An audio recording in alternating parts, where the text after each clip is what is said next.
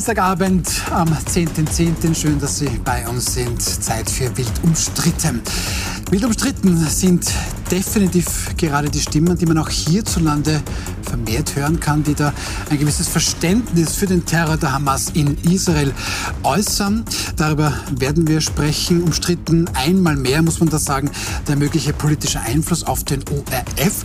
Und bei den Grünen, da ist vermutlich die Partei mehr umstritten als der Parteichef, als Werner Kogler. Auch über ihn werden wir sprechen. Das tun wir mit Eva Klawischnik, ehemalige dritte Nationalratspräsidentin, Abgeordnete, Klubobfrau und Bundessprecherin der Grünen. Schön, dass Sie da ja, sind. sehr gerne. Dann freue ich mich sehr auf und über Hans Maas. Sie darf man gerne Medien Zampano nennen. Sie waren Geschäftsführer bei der Krone, auch in der RTL-Gruppe, Politisch haben Sie auch für SP-Bundeskanzler Bruno Kreisky gearbeitet. Und man hat mir empfohlen, Ihren Foodblog, der Hans. Der ist ganz großartig, habe ich gehört. Schön, dass Sie da sind. Probieren bitte. Werde ich gerne probieren. Und wir freuen uns über Gregor Schütze, PR-Unternehmer, seit 2018 ORF-Stiftungsrat. Und Sie waren seinerzeit auch Sprecher und Kabinettsmitarbeiter bei der seinerzeitigen Bundesministerin Maria Fekter. Schön, dass Sie Hallo, da sind. Guten Abend. Und jetzt schauen wir zum ersten Mal in die Luftburg Kollerik im Prater. Heute ist Dienstag, da gibt es das nächste Puls 24 Bürgerforum. Heute, anders als letzte Woche, ähm, Florian Danner kommt der Parteichef. Ähm, Werner Kogler wird das sein. Worauf können wir uns bei euch freuen?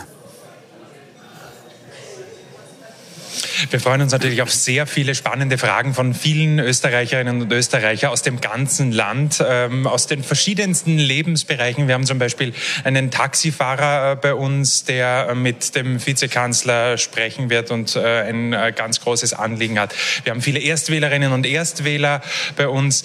Also da freuen wir uns schon auf sehr viel Interaktion auch zwischen dem Vizekanzler und auch, auch noch vielen anderen Menschen, auch wenn die jetzt gerade Platz nehmen und vor die Kamera laufen. Aber das ist ja also sympathisch, das ist auch einfach eine Live-Sendung. Also um 21 Uhr geht es dann los mit Florian Danner und mit dem grünen Vizekanzler Werner Kogler. Vielen herzlichen Dank für den Moment. Wir schauen dann natürlich alle bei euch zu. So, und dann beginnen wir mit unserem ersten Thema. Noch immer erreichen uns wirklich schreckliche Nachrichten und Bilder aus Israel. Da werden noch immer Dutzende Leichen von Zivilisten gefunden, von alten Menschen, aber auch von Kindern. Alleine nur auf diesem Musikfestival in Südisrael sollen bislang 260 Tote gefunden worden sein. Parallel dazu gibt es auch hierzulande in Österreich gewisse Sympathien für vielleicht nicht diese Gräueltaten, aber für die Situation. Es gibt jedenfalls Menschen, die angesprochen auf die Situation gleich mal reflexartig sagen, na ja, das hat ja eine Vorgeschichte. Frau Klawischnik, das wirft schon die Frage auf, wie gehe ich mit all dem um, mit den Emotionen, die da auf uns einprasseln, aber dann vielleicht auch mit Unterstützungserklärungen, die nicht jeder von uns nachvollziehen kann. Also ich habe sehr, sehr große Schwierigkeiten, also mit jedweder nur angedeuteten Sympathie jetzt im Moment mit Demos, die ähm, ja für einen palästinensischen Staat eintreten oder in irgendeiner Form ähm, das verharmlosen, was hier passiert ist. Also ich habe persönlich eine sehr, sehr enge Beziehung zur israelitischen Kultusgemeinde und ich stelle mir die Frage, ob solche Menschen, die hier solche Vergleiche anstellen oder sagen, selber schuld oder irgendwie in die Historie jetzt hineinschauen wollen, ob die nicht mitfühlen können, wie es da den Menschen jetzt geht, die immer noch darauf warten, ob ihre Angehörigen gefunden werden, die nicht wissen, ob ihre Kinder eingezogen werden, die nicht wissen, wissen, ähm, ob tatsächlich jemand aus ihrer Familie, aus ihrem Freundeskreis ermordet worden ist oder nicht. Also mir fehlt da jegliches Verständnis. Ich habe Verständnis für jede Demo, die bis zum Freitag stattgefunden hat, aber das ist jetzt wirklich der falscheste, also wirklich falscheste Ort und Zeit in Österreich, das stattfinden zu lassen. Außerdem haben wir auch eine historische Verantwortung. Das kommt natürlich auch dazu. Herr Schütze, wie ist das bei Ihnen? Gibt es da eine Grenze, die man auch ziehen kann, ähm, die man ziehen sollte? Also ich bin da sehr bei der Frau Klawischnik. Es äh, verfolgt das sehr intensiv seit Samstag. Ich kenne die Gegend auch ganz gut, äh, sowohl äh, Tel Aviv und Jerusalem, aber auch im Süden Israels. Ich war im Rahmen einer Mission mit dem österreichischen Bundesheer vor ein paar Jahren auch dort im Süden. Und es macht mich, so wie viele, glaube ich, sprachlos, fassungslos und traurig, was sich dort abspielt. Und deswegen jede Form der, der Verharmlosung oder was auch immer stößt bei mir auf Granit. Also das geht sie, Verzeihung, einfach gar nicht aus. Und natürlich ist die Meinungsfreiheit schon ein Gut, äh, ein hohes Gut, aber irgendwo gibt es Grenzen. Ja, also insofern decken sich wir da, glaube ich. Ähm, und ähm, man bleibt sprachlos letztendlich dann zurück. sowohl über das, was dort vor allem passiert ist, aber auch über so manche Äußerungen hier in Österreich. Herr Maab, ist das bei Ihnen? Ja, nicht anderes. Wild umstritten wird dieses Thema ganz sicherlich nicht sein. Ich war vor 50 Jahren beim Yom Kippur-Krieg dabei als junger Reporter für die Kronenzeitung, habe diesen Krieg erlebt. Also da habe ich alles Furchtbare schon miterlebt. Aber was wir jetzt gesehen haben, an diesem Wochenende, hat alles das in den Schatten gestellt, weil mit Kindern, mit Frauen äh, Triumphgebärden aufzuführen, also das ist schon ganz, ganz furchtbar. Und ich muss sagen, da tut man auch der Sache nichts Gutes. Nicht? Ich glaube nicht, dass äh, die Hamas hier dramatisch gewinnen wird, internationale Sympathien zu bekommen. Das sicherlich nicht. Aber ich zweifle auch an, dass sie innerhalb des arabischen Raumes besonders viele Sympathien bekommen wird. Aber Herr Mann, ähm, bei allem Verständnis für Menschen, die vielleicht jetzt genau andersrum denken, als wir das hier offensichtlich in dieser Runde tun. Aber gibt es nicht eine Grenze, die just erreicht wird, wenn hier zivile Menschen getötet werden, da waren junge Menschen auf einem Festival, Kinder werden als Trophäen. Ist nicht genau das die Grenze, an der ich jetzt sagen kann, ich verstehe den Anliegen, aber über diese Grenze kann man nicht gehen. Bei ja, völlig richtig. Wir hatten ja eine ähnliche Situation auch schon in der Ukraine. Nicht, wenn ich denke an die Massaker, die dort stattgefunden haben, auch Kinder betreffend, auch Frauen betreffend, auch Zivilisten betreffend. Äh, da kommen Unschuldige dazu. Und wenn man überhaupt denkt an dieses äh, Konzert, das war ja ein Friedenskonzert, das muss man sich vorstellen, es war ein Friedenskonzert. Mit der Natur und, feiern. Und zwar, ja. und zwar gerade mit einem Aspekt, dass man auch einen Frieden mit den Palästinensern finden will. Und gerade dieses Konzert wird dort überfallen und die Leute werden hingerichtet, also in einer Art und Weise, die gräulich ist. Also da hört sich jedes Verständnis auf. Und äh, ich glaube, das sollten sich auch die arabischen Staaten einer nach dem anderen überlegen, ob man da wirklich hier also zu Beifallskundgebungen oder zumindest Verständniskundgebungen kommen soll. Ja, da gibt es auch Kritiker, die sagen, die arabischen Staaten sind jetzt auffallend leise, ähm, jedenfalls in der Verurteilung dieser Taten, aber das sollen andere beurteilen. Frau Klawischik, Sie haben schon gesagt, es gibt da ähm, Kundgebungen, bis Freitag hätten Sie da manche verstanden. Schauen wir uns an, welche Veranstaltungen es morgen gibt. Um 18.30 Uhr gibt es die Veranstaltung Stand with Israel. Die soll sein am Ballhausplatz, direkt vor dem Bundeskanzleramt. Eine halbe Stunde später, um 19 Uhr, soll es eine Mahnwache für Palästina am Wiener Stephansplatz geben. Zeichen der Meinungsfreiheit. Gut so, dass es beide Veranstaltungen gibt? Es kommt sehr auf die Untertöne drauf an. Also wenn das ähnlich abbrennt, wie das gestern abgelaufen ist, ähm, also rund um den Ballhausplatz, dann würde ich ähm, jedes Mittel als Polizei nutzen, ähm, um diese Mahnwache für Palästina zu untersagen. Aber schauen wir uns das noch ganz kurz an, weil wir haben diese Bilder ja auch schon gesehen. Da, da wurde am Ballhausplatz, also direkt vor dem Bundeskanzleramt, ähm, gefeiert. Das sind Bilder von Samstagabend. Ähm, am Bundeskanzleramt prangt zu dieser Zeit ähm, die israelische Flagge. Und Sie kennen dieses, dieses Mahnmal, wo hier getanzt wird, auch sehr gut. Ja, das ist ähm, für die Widerstandskämpfer ähm, im Zweiten Weltkrieg. Also wir haben lange für dieses Mahnmal auch gekämpft, dass es das an diesem Ort auch gibt. Also für die Deserteure und Deserteurinnen. Ja. So, und dann sagt die Polizei, gesehen haben wir das, aber da ist eigentlich nichts passiert, was jetzt strafrechtlich relevant wäre. Das hat man von Also bei mir, gehört. ich muss mich jetzt auch sehr beherrschen, mir sind die Emotionen da wirklich hochgegangen, ähm, dass die Polizei da einfach daneben gestanden ist. Also und wenn da nur einer einen Zigarettenstummel weggeworfen hätte, hätte ich eine Ordnungswidrigkeit erkannt und in irgendeiner Form diese Demo aufgelöst oder die Personalien aufgenommen oder in irgendeiner Form agiert. Aber ich finde, das war für Österreich ein verheerendes Bild am Ballhausplatz bei diesem Denkmal Mal, direkt nach dieser Katastrophe. Ich meine, man muss sich vor Augen führen, seit dem Holocaust, also seit 1945, sind an einem Tag nicht mehr Jüdinnen und Juden ermordet worden als in dieser, in dieser Nacht, in diesem Tag. Ja.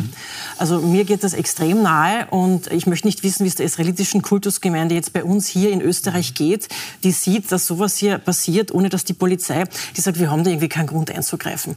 Also ich hätte 100 Gründe gefunden, mit Sicherheit. Also, und wenn es ein Zuckerpapier ließ. Also wirklich. Ja, ja aber Herr Schütte, dann, dann läuft hier was nicht richtig. Ähm, Frau Klawisching hat gesagt, also ich glaube, Stand with Israel wird morgen an diesem Denkmal auch stattfinden. Ähm, aber dann, eben eine halbe Stunde später, Mahnwache für Palästina am Wiener Stephansplatz. Ich glaube, auch wir alle hier haben Mitgefühl mit den Menschen in, in, im Gazastreifen, mit den Zivilisten ja. dort. Aber, und jetzt kommt's, ähm, dort zu dieser Mahnwache wird aufgerufen mit diesem antizionistischen Schlachtruf von the river to the sea. Das meint, Israel soll vernichtet werden, die Jüdinnen und Juden sollen ins Meer mehr getrieben werden. Wieso kann ich in Österreich mit so einer Parole eine ähm, Veranstaltung ankündigen? Also ähm, ich glaube, das Traurige ist ja offenbar, es ist ja auch eine gezielte Provokation, ne, damit man gesellschaftlich hier aufrührt. Und das ist eigentlich das Perfide daran, dass man den Terroranschlag nutzt, um noch mehr das, wir haben ja diese tanzenden Menschen leider gesehen, quasi das in irgendeiner Art und Weise zu befeuern. Und ich glaube schon, dass dann der Rechtsstaat durchaus Möglichkeiten hat zu sagen, dass äh, Grundrechte gibt es ja auch immer eine Abwägungsfrage, wie weit sie quasi äh, in einer Verhältnismäßigkeit stehen. Ja? Und wir haben in den vergangenen Jahren bei diversen Auseinandersetzungen auch gelernt, dass also Meinungsfreiheit ist ein hohes Gut, aber alles geht dann mhm. doch nicht. Ja? Also ich glaube, in einem gewissen Rahmen muss sich der Staat hier schon überlegen, was lasse ich zu, nämlich auch, und das haben Sie richtigerweise gesagt, wir haben hier eine historische Verantwortung. Und welche Bilder hier gerade Österreich aussendet, sollte man sich ganz genau ansehen mhm. und welche Bilder es eben nicht senden will. Und ähm, der Herr Maat hat richtig gesagt, also da sind wir uns an diesem Tisch einig und nicht wild umstritten. Äh, gewisse Grenzen werden hier sicher erreicht und da muss man sich was überlegen, weil also auch als Bürger dieser Stadt, das akzeptiere ich einfach nicht. Mhm.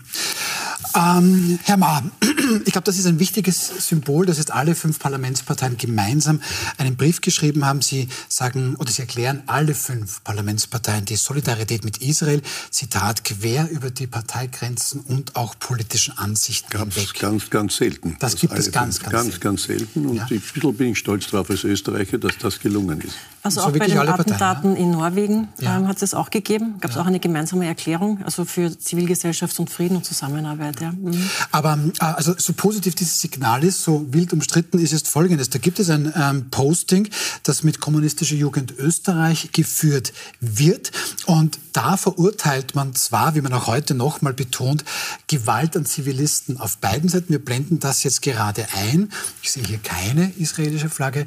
Ähm, und wenn man dann dieses Posting liest, dann steht tatsächlich dort, Israel sei hier nicht das Opfer, sondern ein zionistischer Besatzer, der nicht Antisemitismus bekämpfe, sondern rassistisch gegen das palästinensische Volk ähm, vorgehen würde. Ich weiß nicht, wo die in der Schule waren. Ich in Österreich in der Schule. Ich habe das anders gelernt bekommen. Naja, die Frage ist überhaupt, soll man sich mit solchen Dingen in der Öffentlichkeit und in der Publizistik überhaupt auseinandersetzen. Nicht? Die richten sich ja selbst. Die Promotion, die sie bekommen, die ist es nicht wert. Mhm. Und die kommunistische Jugend, wusste gar nicht, dass die noch gibt. Die Kommunistische Partei sagt auch, es gibt diese kommunistische Jugend nicht. Ähm, man hat aber, und das ist eine, eine, eine Gruppe in der Steiermark, interessanterweise hat die in Graz die gleiche Adresse wie die Kommunistische Partei. Ähm, Sie wollten noch was sagen zu dem Thema? naja, also, also mir ist das, das Thema nicht ganz fremd, also dass eine Jugendorganisation einer Partei ähm, in, in manchen Situationen sehr unangenehm werden kann. Aber ich finde, das ist ein, ein Moment, wo eine Partei sich wirklich von einer Jugendorganisation absolut distanzieren muss. Und die Kommunistische Partei hat in Österreich jetzt ähm, wirklich beachtliche Wahlerfolge eingefahren ähm, und hat ähm, Regierungsverantwortung in der Steiermark, also in Graz, ähm, auch in Salzburg, haben sie also haben viel Zuspruch erhalten.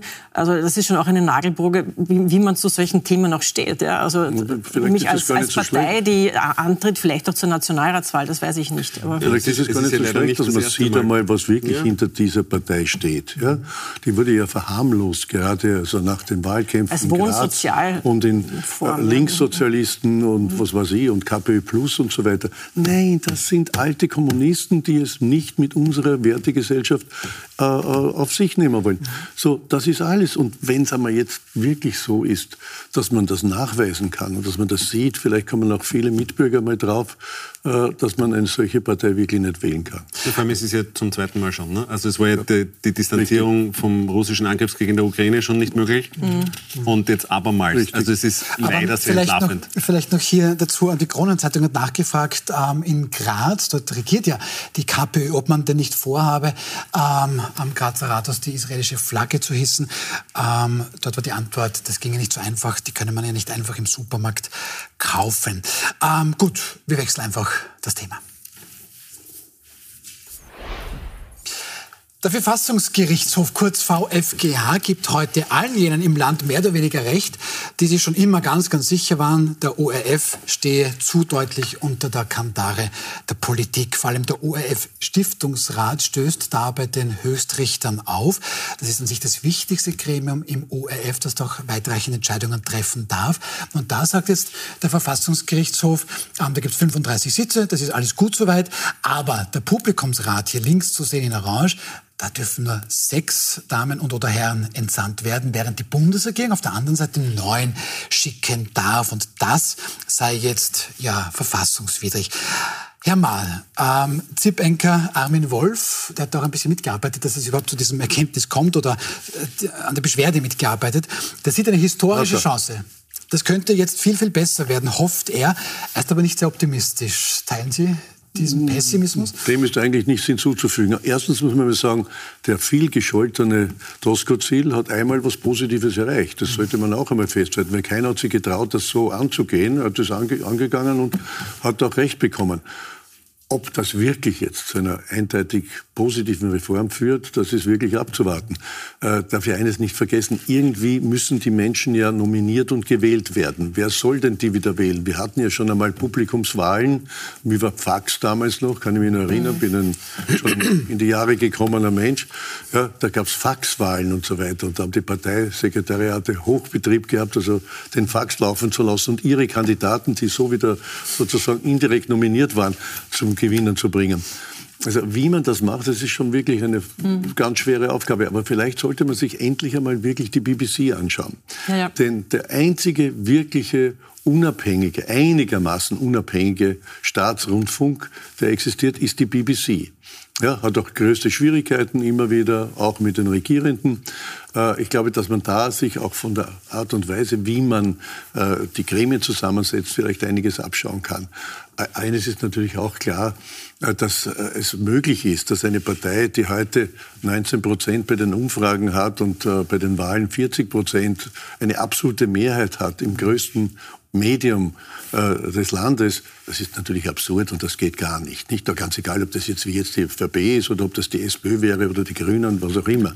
Das geht einfach nicht. Mhm. Und da ist natürlich ein Gesetz zum Durchbruch gekommen, das damals ganz beabsichtigt war. Weil das war in einer Zeit der äh, ÖVP-Koalition, wenn ich mich recht erinnere, mit der FPÖ damals schon, äh, unter Schüssel, da ist das Gesetz gemacht worden und es hat ja eindeutig Absicht gehabt, dass man eben diese Seite stärken will. Mhm. Frau Klawischnik, es haben Medien, und da nehme ich jetzt auch unser Medium nicht aus, nicht, leider nicht mehr das beste Ansehen. So ganz kurz in der, in, in der Republik. Ähm, ist das eine Chance, insbesondere für den ORF, aber wohl auch für die anderen Medien, da auch wieder womöglich verlorenes Vertrauen herzustellen? Mm, ich glaube, man muss trotzdem eine Lanze brechen für die Arbeit der Journalistinnen ja. und Journalisten, auch beim ORF. Genauso wie hier natürlich. Ja. Das wird oft ein bisschen vermischt. Nur weil der Stiftungsrat jetzt politisch besetzt wird, ähm, heißt das noch lange nicht. Also, dass nicht auf vielen Ebenen extrem gute Arbeit auch geleistet wird. Gerade in Zeiten von Fake News oder Deepfake ähm, ist es absolut notwendig, also dass diese Arbeit auch honoriert wird. Und ich möchte jetzt nicht, dass alles so in einen Topf geschmissen wird. Äh, die sind alle abhängig und alle nur politisch besetzt und machen nur Politikberichterstattung. Also das ist, das ist schlicht und ergreifend falsch. Ja. Sie und ich wissen das, aber viele Menschen, ähm, die es vermutlich gar nicht zuschauen würden, sagen ja, das sind jetzt die bösen Systemmedien. Gut, aber was den Stiftungsrat betrifft, sehe ich das auch als eine riesige Chance. Äh, und ich glaube schon, dass man sich da Modelle überlegen kann, eh, ähm, so eine Art, äh, eine Konventsbestellung. Ich bin auch absolut dagegen, dass das jetzt nur die Regierungsparteien in der Regierung sozusagen sich ausmachen, sondern ich finde, das ist jetzt ein Thema, das gehört wirklich ins Parlament. Mhm. Es gibt wenig Themen, wo ich der Meinung bin, dass es eine Fünf-Parteien-Debatte auch wirklich braucht. Da sollen Experten beigezogen werden, die können von mir aus auch wieder ein bisschen eine Medienenquete machen, ein bisschen auch über den Medienstandort Österreich nachdenken, wie man den mittelfristig absichert. Aber das gehört raus jetzt aus einer reinen Regierungs-ÖVP-Grünen-Debatte hinein in den Nationalrat. Ich weiß, dass dort auch andere Parteien vertreten sind, die mir vielleicht, die mir auch nicht nicht so sympathisch sind, aber das ist trotzdem eine Angelegenheit, die gehört ins Herz der Demokratie. Und im Verfassungsausschuss mit Beiziehung von Expertinnen und Experten, glaube ich, lässt sich so eine Konventslösung, wie man immer auch das dann nominiert, aber da gibt es internationale Beispiele, die kann man sich anschauen, was passt da für unseren ORF. Also das kann man sich einmal überlegen, das so zu lösen. Aber, ja? aber ähm, Herr Schütze, jetzt hatte der Verfassungsgerichtshof eigentlich schon ein Problem gehabt mit dem ORF, ähm, weil sie gesagt haben, äh, aus, aus der GIS, das funktioniert so nicht, die Finanzierung. Dann hat die Bundesregierung Bundesregierung jetzt einfach ein neues ORF-Gesetz gemacht. Ähm, jetzt passt das aber auch wieder nicht. Jetzt muss die Politik in Wahrheit tatsächlich zurück zum Staat, so wie Frau Klawischnik sagt, vielleicht auch gleich ein bisschen breiter anlegen. Also ich sehe das jetzt naturgemäß ein bisschen differenzierter als der Tisch, aber das macht nichts. Ich glaube, man muss ein paar Dinge trennen. Ja. Zum einen, ähm, dass der Verfassungsgerichtshof hier äh, etwas moniert und sagt, das äh, gefällt mir so nicht, wie das, wie das gestaltet ist, das gehört anders gemacht, ist wunderbar, das ist ein Zeichen lebendiger Demokratie. Ich glaube, das schätzen wir alle. Punkt eins. Punkt zwei. ähm, wenn man sich es genau anschaut, dann hat er die Unabhängigkeit des Stiftungsrats eigentlich gestärkt weil er hat beispielsweise die vorzeitige Abberufung von Stiftungsratsmitgliedern unterbindet er in Zukunft. Das ist ein positiver Aspekt. Also das, nur, nur das zu erklären. Jedes Mal, wenn die Regierung wechselt, wird, die, wird, wird er ausgetauscht alles. Ausgetauscht, und, und dann ja. also, macht man ja Tür und Tor auf einen politischen Missbrauch. Völlig richtig, danke für die Präzisierung. Also das, das stärkt er. Punkt drei, die Grundkonzeption des Stiftungsrats und die Arbeit des Stiftungsrats selber hat der VfGH gar nicht in Frage gestellt. Er, er stellt in Frage oder moniert die Beschickung ja, oder den Beschickungsmodus. Letzter Punkt, und ich glaube, das ist jetzt das Entscheidende, das auch ich hier beitragen kann, ist, der Stiftungsrat war, ist und bleibt handlungsfähig. Das ist in unserem Interesse, weil es ist ja unser ORF, ja, auch wenn wir hier in einem Privatsender sitzen. Und wie man das jetzt ein wenig neu äh, baut, das ist Aufgabe der Bundesregierung und des Parlaments und das wird man sehen. Mit dem alten ORF-Gesetz, um auf Ihre Frage zurückzukommen, oder mit dem jüngst verabschiedeten, hat das eine mit dem anderen gar nichts zu tun. Okay, und da haben dann auch schon einige Medien geschrieben, ja super, dann kommt ja vielleicht die Haushaltsabgabe doch nicht. Das scheint dann, glaube ich, so nicht zu sein. Aber das ist dann ähm, der nächste Schritt. Es gibt ja auch eine Klage, eine Verfassungsklage gegen die Haushaltsabgabe, gegen das neue Gesetz. Das wird aber erst verhandelt, soviel ich gehört habe, in einigen Wochen, vielleicht auch erst Monaten. Jetzt muss ich auch sagen, danke Hans-Mar für die Präzisierung. Vielen herzlichen Dank. Ähm, damit schließen wir dieses, na, ist gut, ist wichtig. Also Sie haben noch Chance, wenn Sie die Haushaltsabgabe nicht wollen. Jetzt muss ich sagen, dass wir im Privaten ja keine, egal, Gebühren verrechnen. Ähm, so, wir sind gleich wieder zurück. Da sprechen wir über die Grünen, über Werner Kogler. Führt der die Grünen in die kommende Nationalratswahl nächstes Jahr? Bleiben Sie dran, wir sind gleich wieder da.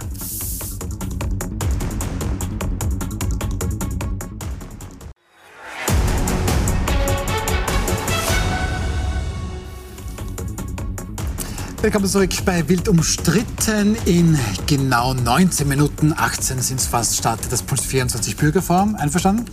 Der Herr Maas ist nämlich streng mit mir, aber der hat auch ähm, jede Menge Recht dazu. Gut, nein, da startet das Puls 24 Bürgerforum mit Werner Kugler, dem grünen Vizekanzler. Und das ist natürlich notwendig, dass auch wir da ein bisschen über die Grünen sprechen. Die sind eine Partei, die irgendwie niemand, niemanden so richtig kalt lässt. Die einen lieben sie, die anderen leben sie halt ein bisschen weniger. Und irgendwie so über allem thront der, der grüne Vizekanzler Werner Kogler, der auch durchaus Ansehen außerhalb der grünen Wählerschaft genießt dieser Werner Kogler ist eben gleich zu Gast und Frau Klawischnik, da muss ich natürlich mit Ihnen anfangen. Ähm, was bei den Grünen zum Beispiel ja, wirklich äh, Überraschung, das, das, dieses Fernsehen, was das immer, immer für Überraschendes bringt. Nein, was bei den Grünen wirklich auffällt, und da können wir jetzt auch gleich eine ähm, Umfrage oder eine Sonntagsfrage zuspielen, zum Beispiel das aktuelle Steckenpferd der Grünen, ähm, das Thema Klimawandel ist wirklich in aller Munde. Die Jugend hat keine Perspektive mehr, sie spricht nur mehr darüber, Unternehmen kommunizieren, ja, ja, wir sind jetzt alles so Grün, ähm, große Unternehmen, die ÖBB, sind da sehr engagiert. In den Umfragewerten sehe ich das aber nicht. Da sind die Grünen bei 10 Prozent und scheinen einfach nicht, auch von der Dringlichkeit dieses Themas, profitieren zu können. Warum nicht? Das ist eine gute Frage, aber das begleitet uns schon länger, weil ja. Klimawandelproblematik und auch die Auswirkungen, das ist ja schon sehr viel länger spürbar. Ähm, wir hatten einmal ein extremes Hoch, unmittelbar verknüpft mit so einer äußeren Geschichte, das war Fukushima. Also da waren die Grünen bei über 20 Prozent. Ja. Mhm.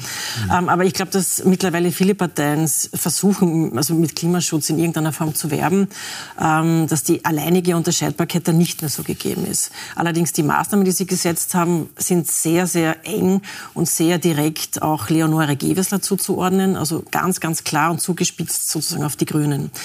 Ähm, ich glaube, dass ähm, auch die Regierungsarbeit im Moment nicht so ange angenommen wird oder angekommen ist, wie sie eigentlich es verdient. Ich glaube, dass es ein besseres Zeugnis verdient hätte, was die beiden zustande gebracht haben, zu Zeiten der Corona-Bekämpfung und auch zu Zeiten der Inflationsbekämpfung. Aber das Publikum sieht es im Moment anders und das Publikum entscheidet. Also ich hoffe, dass es noch besser ausgeht. Ich habe in Deutschland auch ein bisschen gezittert, aber da sind die Grünen eigentlich sehr gut ausgestiegen, trotz eines unfassbaren grünen Bashings, wenn man sich an die Anti-Habeck-Kampagnen erinnert, also wo die Konservativen, glaube ich, ähm, durchs Land gezogen sind und jeden klar gemacht haben, wenn ihr nicht brav seid, dann kommt Habeck persönlich und reißt euch im Keller die Gasheizung heraus. Und das haben Leute wirklich geglaubt. Also es war wirklich eine Mörderkampagne. Und trotzdem ist es sehr gut ausgegangen in Bayern und in Hessen. Aber da höre ich jetzt trotzdem raus, ähm das Problem ist, die Grünen da irgendwie ein bisschen stagnieren, bei 10 Prozent sind. Ähm, das verursachen eigentlich die anderen. Also die Regierung vielleicht, vielleicht auch ähm, die anderen Parteien, die da ein bisschen auch auf Klimaschutz machen. Bei der FPÖ sagen wir immer, macht die ÖVP ein bisschen auf Ausländer ähm, unfreundlich. Da gehe ich aber trotzdem zum Original, zur mhm. FPÖ. Warum gehen die Menschen nicht zum Original, zu den Grünen? Weil die haben ja wirklich nachweislich seit 30 Jahren ähm, dieses Thema ganz, ganz oben. Ja, die Grünen sind für mich eine Schönwetterpartei. Nicht? Wenn alles gut läuft, dann kann man über all diese Forderungen reden. In dem Moment, wo es nicht so gut läuft und wo die Heizung die neue was kostet, wo man weniger fliegen soll, wo man was bestimmte Dinge nicht essen soll und so weiter und so fort, äh, wird's wird's wird's wird's wird's kritisch. Nicht? Also ich hoffe, dass der Kollege heute dem, dem Werner Kogler nicht fragt, also über die Verbotspartei Grüne, weil da hat er mich das letzte Mal also fürchterlich zusammengeschimpft. Der Weil, Kollege oder der Herr Kogler? Na, der Kogler. Der Kogler okay. ja, Nein, wolltest du wissen. Ja, der Kogler war da ganz, ganz böse und er würde auch heute werden, wenn er gefragt wird. Nur ein Tipp, bringt ein bisschen Leben in die Diskussion. Aber zurückzukommen auf die Grünen. Es ist ein bisschen immer geprägt von einer gewissen Illusionshaltung, erstens, und zweitens dann in einer Sonntagsstimmung. Wenn es wirklich darum geht, etwas umzusetzen, dann sind die Grünen halt nicht dabei. Ich meine, wenn man ehrlich ist, wenn ich die Lubau-Überquerung, Unterquerung, ja, deswegen stoppe, weil irgendwelche Lurche gefährdet sind, ja, dann hat der normale Mensch damit also nicht viel am Hut. Ja. Wenn äh, eingeführt wird in Kindergärten oder in verschiedenen äh, Schulen sogar, in Deutschland auch in Schulen jetzt und, und bei, sogar bei VW hat es angefangen, äh, veganes Essen einmal pro, Mo äh, einmal pro Woche, und zwar verurteilt ist man dazu, nicht? wird gezwungen dazu und so weiter. Und wenn, wenn man Klimaaktivisten hat, die sich auf die Straße kleben und äh, mich daran hindern, rechtzeitig zur Arbeit zu kommen, wenn ich ein Pech habe ins Spital oder sonst irgendwas, äh, nicht rechtzeitig zu kommen, und das wird dann noch mehr oder weniger verteidigt, ja, dann braucht man sich doch nicht wundern, warum die Grünen in der Großteil der Bevölkerung keinen Widerhall finden. Also ich finde, da waren jetzt so viele Klischees auf einen Haufen. Du kommst du gleich zu, zu Wort. Also äh, wir reden über die Regierungsarbeit jetzt von einer Partei, also die also bei der Abschaffung der kalten Progression dabei war, also die Österreich durch die Krisenjahre geführt hat. Und es war teilweise nicht einfach mit dieser ÖVP. Also bei aller Freundschaft, es war wirklich recht krisenhaft. Also bei all den Wechseln und bei all den äh, Problemen, die es da gegeben hat. Die meisten also das Wechsel ist eine, eine aber gegeben im Gesundheitsministerium, wenn ich erinnern darf, nicht? Na, das Kanzleramt, glaube ich, steht da an ne? erster Stelle. Aber ähm, es ist trotzdem eine, eine knallharte Regierungsarbeit gewesen, woran man die Grünen doch wirklich messen kann. Und sie haben von Informationsfreiheitsgesetz, auf das wir 20 Jahre lang mittlerweile schon warten, also bis zu vielen anderen Dingen schon wirklich einiges auch weitergebracht. Also das, die Frösche und Lurche-Klischees, die, die, die finde ich jetzt nicht angebracht. Das ist keine ja, das präzise, ja. nein, das ist keine präzise Bewertung von dem, was tatsächlich an Arbeit geleistet worden ist. Auch von Werner Kogler selber. Seine eigene persönliche Geschichte ist eine Geschichte vor allem von Korruptionsbekämpfung, Hypo Alpe Adria, Untersuchungsausschuss, knallharte Aufdeckung Bäckerarbeit. Also da war nichts mit Lurchen, obwohl er ein sehr naturverbundener Mensch ist. Aber der hat die ganze Hypo-Arbeit aufgearbeitet, sozusagen, die Österreich zwei Milliarden Euro gekostet hat. Heider, ähm, Gott hab ihn selig. Ja. Aber also da war wirklich eine Misswirtschaft, also die absolut notwendig war, auszumisten. Aber, Herr, Herr Schütze, das, so, Entschuldige. Ja. Das, ich bin schon gespannt, was Sie sagen. Sie sind äh, PR-Experte und, und, und, und sind auch was Krisen-PR betrifft, sehr sachverständig. Ich versuche das ein bisschen zusammenzunehmen. Die Grünen haben wahnsinnig viel geleistet, aber auf der anderen Seite, das haftet ihnen schon ein bisschen an Verbotspartei. Weil wenn man das jetzt, dieses Vorurteil der Lurche hernimmt, ähm, die Menschen, die da von diesem Bautunnel betroffen wären, das sind ja, 200, rund 250.000 Menschen in der Stadt, in der Größe der Stadt Linz. Mhm. Und die dürfen jetzt wegen Lurchen offensichtlich nicht unter die Donau fahren. Ähm, und, und dann haftet eben dieses Verbotspartei an. Sehen Sie das auch so? Dass das einfach nur, wie Frau Klawischnik gesagt ein Klischee und tut man den Grünen das sehr, sehr unrecht? Ja, also, holen wir trotzdem noch ein bisschen aus. Okay. Ja? Also dem Werner Kogler, dem dem, dem gibt es ja schon einen besonderen Eintrag in die grünen Geschichtsbücher, weil er hat sie zurück ins Parlament gebracht. Und ähm, die Koalition zwischen ÖVP und Grünen, wie du richtig gesagt hast, das ist ja wahrlich keine Liebesheirat, aber man muss dieser Regierung über die Jahre Respekt zollen, weil sie hat in vielen Krisensituationen, und da, da gab es ja viele, geschafft, trotzdem immer wieder oder überwiegend eine tragfähige, stabile Regierung bis heute. Aber wir reden über die Grünen, nicht Moment. über die. Okay. Auch, der, auch, das mit der tragfähigen, stabilen Regierung so. in den letzten vier Jahren heute für einen Scherz, aber bitte.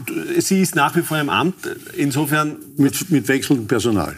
Trotzdem, sie ist im Amt. Und schon länger als andere Regierungen. Richtig. Also, und sie wird aller Voraussicht nach auch durchdienen bis zum Wahltag nächstes Jahr. Davon gehe ich mal aus. Der Werner Kogler um jetzt die PR-Brille aufzusetzen, macht natürlich leider den Fehler, dass er in der letzten Zeit viel zu farblos, viel zu wenig auftritt. Er überlässt das Feld eigentlich der Leonore Gewessler und der Alma Sadic. Insofern stellt sich langsam die Frage, wird er wirklich Spitzenkandidat oder wird das eine der beiden Damen, die da stark ins Licht drängen? Und was der Herr Marx gesagt hat, das stimmt natürlich leider schon. Die Grünen bringen diese Klimathemen zwar punktuell immer wieder in die Regierung ein, was sie gut machen, sei es ein Klimaticket, sei es das Dosenpfand etc., das sind Punkte, die klar auf die Grünen buchen. Aber darüber hinaus sind sie natürlich leider oft an den Lebensrealitäten der Menschen vorbei. Und das ist genau der Punkt. Und deswegen, glaube ich, stoßen sie auch an diese 9, 10 Prozent Decke, wo dann nichts mehr weitergeht. Und das ist die Frage, wie, das muss sich die Grüne Partei irgendwann die Frage stellen, wie kriege ich die Schere ein bisschen mehr auf, um, um bei den anderen Parteien zu naschen, weil sonst wird es bei den Wahlen halt eng. Und bei den Grünen kann man auch gut rechnen und die Wahrscheinlichkeit, dass die in der nächsten Regierung wieder dabei ist, die ist eher unwahrscheinlicher als wahrscheinlich. Und insofern wird das äh, ein schwieriges Jahr, glaube ich, nächstes Jahr für die Grünen. Ähm, mhm. Werner Kogler ist in der Zwischenzeit, Entschuldigung, wenn ich da ein bisschen ähm, unterbreche, ist jetzt auch in der Luftburg oder Gibraltar angekommen und wird dann in etwa in neun Minuten dann auch am Wort sein. Hier sehen wir den grünen Vizekanzler. Wird sich vermutlich im Wirtshaus durchaus auch ein bisschen wohlfühlen, ist eine nette Atmosphäre. Herbert Kickel, der FPÖ-Chef, das wissen Sie, der wollte da nicht ins Bürgerforum kommen, aber Beate Meindl-Reisinger äh, war zum Beispiel schon da, Andreas Babler war der Erste, haben sich alle durchaus wohlgefühlt und haben dann auch durchaus angeregt mit Bürgerinnen und Bürgern, mhm. Wählerinnen und Wählern diskutiert. Das wird Werner Kogler wohl auch tun. Ähm, und wenn wir schon erst über Werner Kogler sprechen und Herr Schütz hat schon ein bisschen angesprochen, ist das der Mann, der jetzt auch die Grünen in die kommende Nationalratswahl, wann auch immer die stattfindet, als Spitzenkandidat führen wird, weil Gregor Schütz hat gesagt, der Mann hat die Grünen zurückgebracht, aber nicht nur ins Parlament, sondern er hat sie in die Regierung gebracht. Ähm, natürlich klar, Dank ist eine politisch undankbare Kategorie, aber denken Sie, ist Werner Kogler der Mann ähm, der Grünen?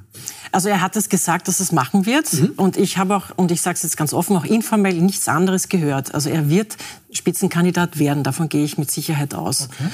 Ähm, es stimmt natürlich, dass die beiden Damen also sehr gute Arbeit gemacht haben. Also ich finde auch Alma Sadic hat ähm, im Justizressort einiges auch überparteilich anerkennenswertes vorangebracht. Das ist schon sehr in Ordnung. Aber das ist ziemlich also ausgemacht in der Partei. Okay. Äh, also der Bundeskongress entscheidet natürlich, da ja. muss ich auch immer vorsichtig sein, da darf ich auch nicht der Basis vorgreifen. Aber ähm, es ist jedenfalls ähm, so einmal. Gut, aber dann, Ma, ist, also, dann ist er das offensichtlich der Spitzenkandidat, äh, ist er dann aber auch der Richtige? Ja, absolut. Ich meine, ich kenne keinen besseren auf der mhm. grünen Seite, muss man ganz offen sagen. Äh, was er getan hat, war großartig. Wenn Sie jetzt nicht mit dem Vogel reingehen würden, wird das noch einmal runtergehen, hundertprozentig, weil wer ist denn die Alternative? Die Frau Gewessler, durchaus anerkennenswert, immer gearbeitet, aber ist jemand, der in, in, der Art und Weise des Überbringens der Botschaften so radikal ist, dass er ganz sicherlich nicht die ganze Breite, die die Grünen ausmessen können, auch auch erfassen würde. Selbe geht für die Alma Sadic, bin ich auch überzeugt, die würde auch weniger bekommen. Also für die Grünen gibt es eine einzige Chance und das ist der Werner Kogler. Und wenn er sich anstrengt, dann kann er die Grünen nicht nur in den Nationalrat retten, sondern vielleicht schafft er auch wieder eine Regierung da oder dort. Man wird sehen. Wahrscheinlich ist es nicht, stimme ich Ihnen zu, aber äh, ohne Kogler schon gar nicht. Mhm. Wollen Sie da was sagen, Herr Schütze?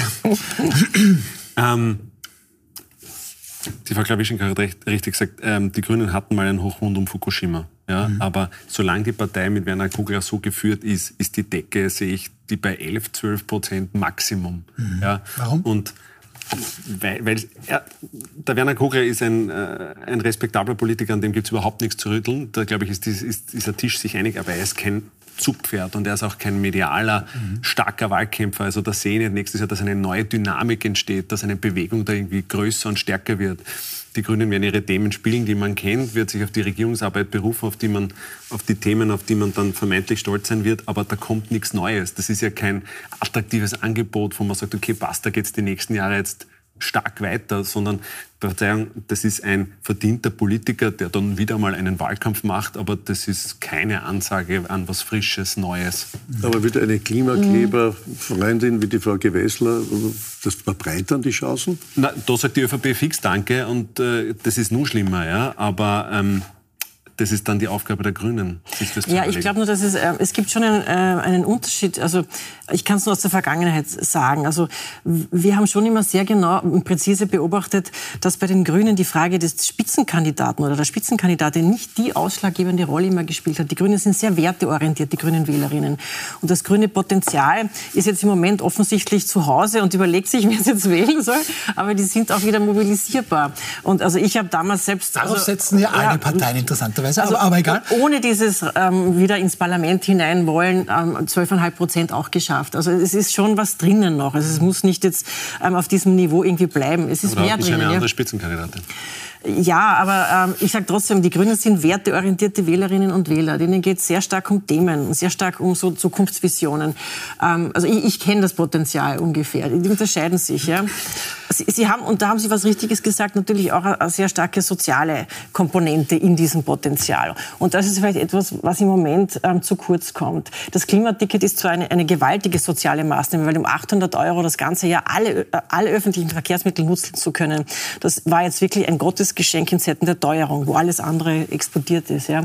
Aber diese soziale Komponente, also da fehlt es noch wirklich. Ja. Also den Leuten auch zu sagen, wir, wir wissen, wie es echt geht. Ich verstehe das, wenn man die Rechnungen wirklich nicht zahlen kann und die sich stapeln und du deinen Mann anschaust und sagst, hast du nur was am Konto? Ich nehme, ja.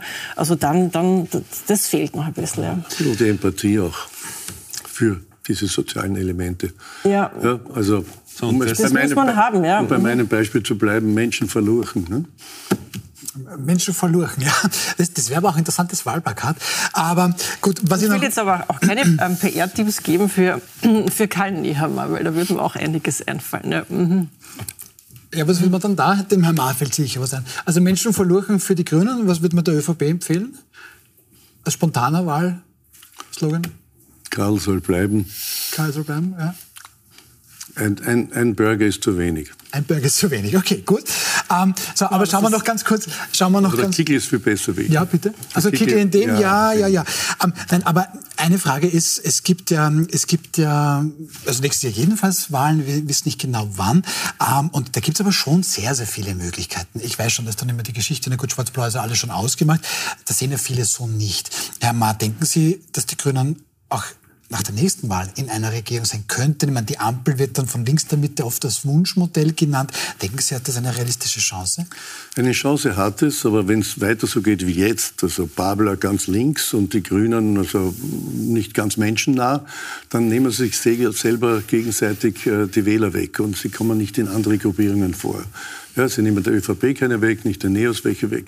Und das ist die Problematik, dass das, wenn Sie wollen, der Anführung, Ausführung Linksblock, ja, Grün plus äh, SPÖ Babler, Babler SPÖ, weil dann, was ist sie heute? Das wird nicht viel mehr werden. Und dann geht es sich nicht aus.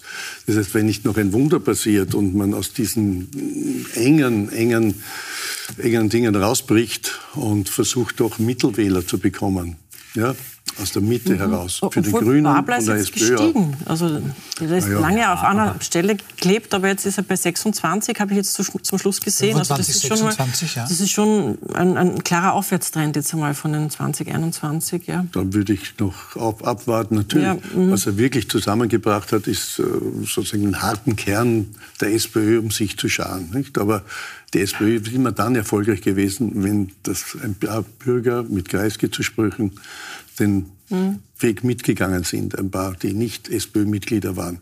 Und da bin ich nicht ganz überzeugt, dass das der Kollege Babler schaffen wird.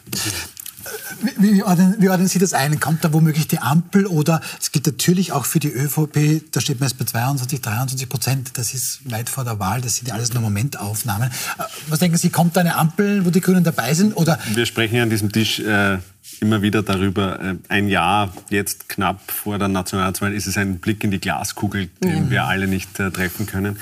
Ähm, ich glaube, man muss schon immer ein bisschen auf der Hut sein vor der Ampel, ja, weil man sieht in Deutschland, was die ähm, was so eine Dreierkoalition bewegen kann oder auch nicht, weil ob man es jetzt für realistisch einstuft oder auch nicht, realpolitisch ist eine Dreierkoalition eigentlich ein Super-GAU für alle Beteiligten, außer für die Opposition, weil die für, für dieses Gefundenes fressen.